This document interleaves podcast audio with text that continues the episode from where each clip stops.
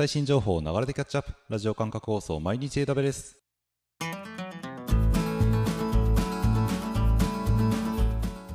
おはようございます。サーバークスの加藤です。9月の16日。今日も最新のアップデートを皆様にお届けしていきます。電車に乗りながらご飯を食べながらちょっとしたながら時間で気軽にキャッチアップしていきましょう。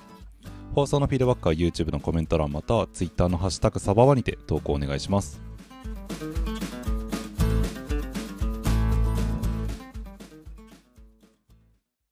では早速最新1日のアップデートを見ていきましょう。今回は9月の14日6件のアップデートがありました。1つずつ見ていきましょう。まずは1つ目。Amazon クラウドウォッチダッシュボードが共有機能をサポート。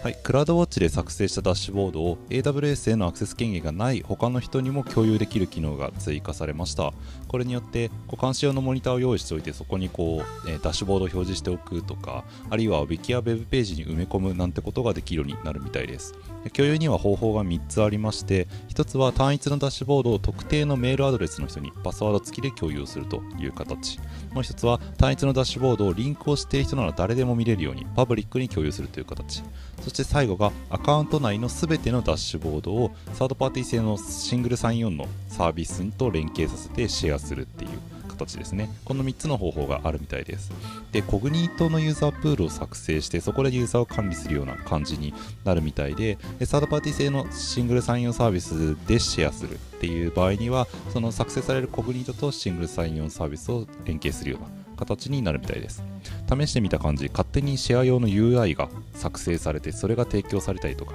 あとはコグニートが裏で作られたりとかっていうので、結構面白い仕組みが出てきたなという印象です。ダッシュボードの見た目そのまま埋め込むような感じではまああるんですが、ウェブページなどに埋め込むのも簡単にできそうなので、なかなか面白いアップデートなんじゃないかなと思います。クラウドウォッチのダッシュボード使っている方、そして人に共有したいなどユースケースある方ご確認ください。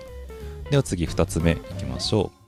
AWS X-Ray が AWS Step Functions をサポート。はい、分散アプリケーションの監視や分析を行うツールである X-Ray ですが、こちらが AWS Step Functions をサポートしました。Step Functions のステートマシンの実行全体を可視化することができるようになりました。ということで、設定はコンソールのボタンをポチポチするだけですね。ステートマシンの作成時にトレースという項目が増えたので、ここで有効化にチェックをつければ OK です。あとは、えー、Create State Machine API に Tracing Configuration という設定値が追加されたので、ここにあの Enable っていう値を渡してあげるだけでもできます。 CloudFormation で設定できるのと、あとは CLI がどうやらまだバージョンの2の方は対応してないみたいなんですが、バージョン1の方だともうすでに対応しているので、この値ですね、使うことができます。ということで、 Step Functions ご利用の方、Excel の設定簡単にできますので、ぜひご利用ください。では次3つ目いきましょう。AWS グラビトン2プロセッサーを利用した Amazon EC2 T4G インスタンスが利用可能に。はい、TK インスタンスについに Graviton2 プロセッサー搭載のインスタンスが登場しました。 Graviton2 プロセッサーですね、ARM ベースの AWS 開発のプロセッサーになっていて、T3 インスタンスと比べて最大40%高いコストパフォーマンスを実現するとのことです。また TK なので無料利用枠にも対応していて、T4G マイクロを使うと他の TK のマイクロサイズインスタンスと同じですね、無料利用枠を利用することができます。東京を含む7つのリージョンで提供を開始しており、サイズはナノ、マイクロ、スモール、ミディアム、ラージ、X ラージ、2X ラージの7つから利用することができます。ぜひ Graviton2 プロセッサー搭載のインスタンス試してみたいという方はご確認ください。では次4つ目いきましょう。Amazon AppFlow が Amazon S3 にファイルを取り込むための新しいデータ形式をサポート。はい、SARS と AWS 間のデータ転送を簡素化するサービスである AppFlow ですが、こちらが Parquet っていうのかな？Parquet のファイルフォーマットを選べるようになりました。これで JSON、CSV、Parquet のその3つから、えー、ファイルフォーマットを選ぶことができます。ただし Google Analytics、Amplitude の2つについては対応していないとのことです。で、これによってデータの変換処理を挟まなくても各種データフォーマットでデータを受け取りやすくなるということで、追加設定の項目でデータフォーマット設定できるとのことです。では次5つ目いきましょ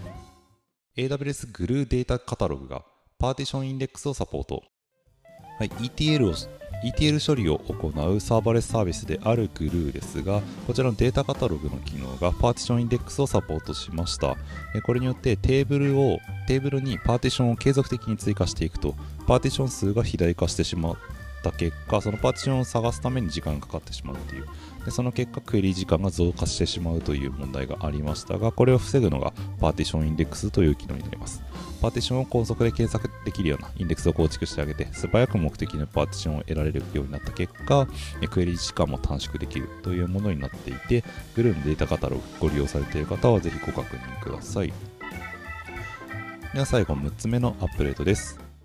AWS パラレルクラスター2.9.0がリリース。はいえー、ハイパフォーマンスコンピューティング向けのクラスター環境を簡単にデプロイ管理できるようにする CLI ツールである AWS パラレルクラスターのバージョン2.9.0がリリースになりました。重要な機能強化に対応したとのことで、複数インスタンスタイプのサポートだったり、グラビトン2インスタンス上での NiceDCV のサポート、あとはスラーンパワーマネジメントプラグインのサポートっていうのがありました。スラーンっていうのがクラスター環境のジョブスケジューラーですね。これのパワーマネジメントプラグインというのをサポートしましたというアップデートになります。ということで以上6件9月14日のアップデートでした。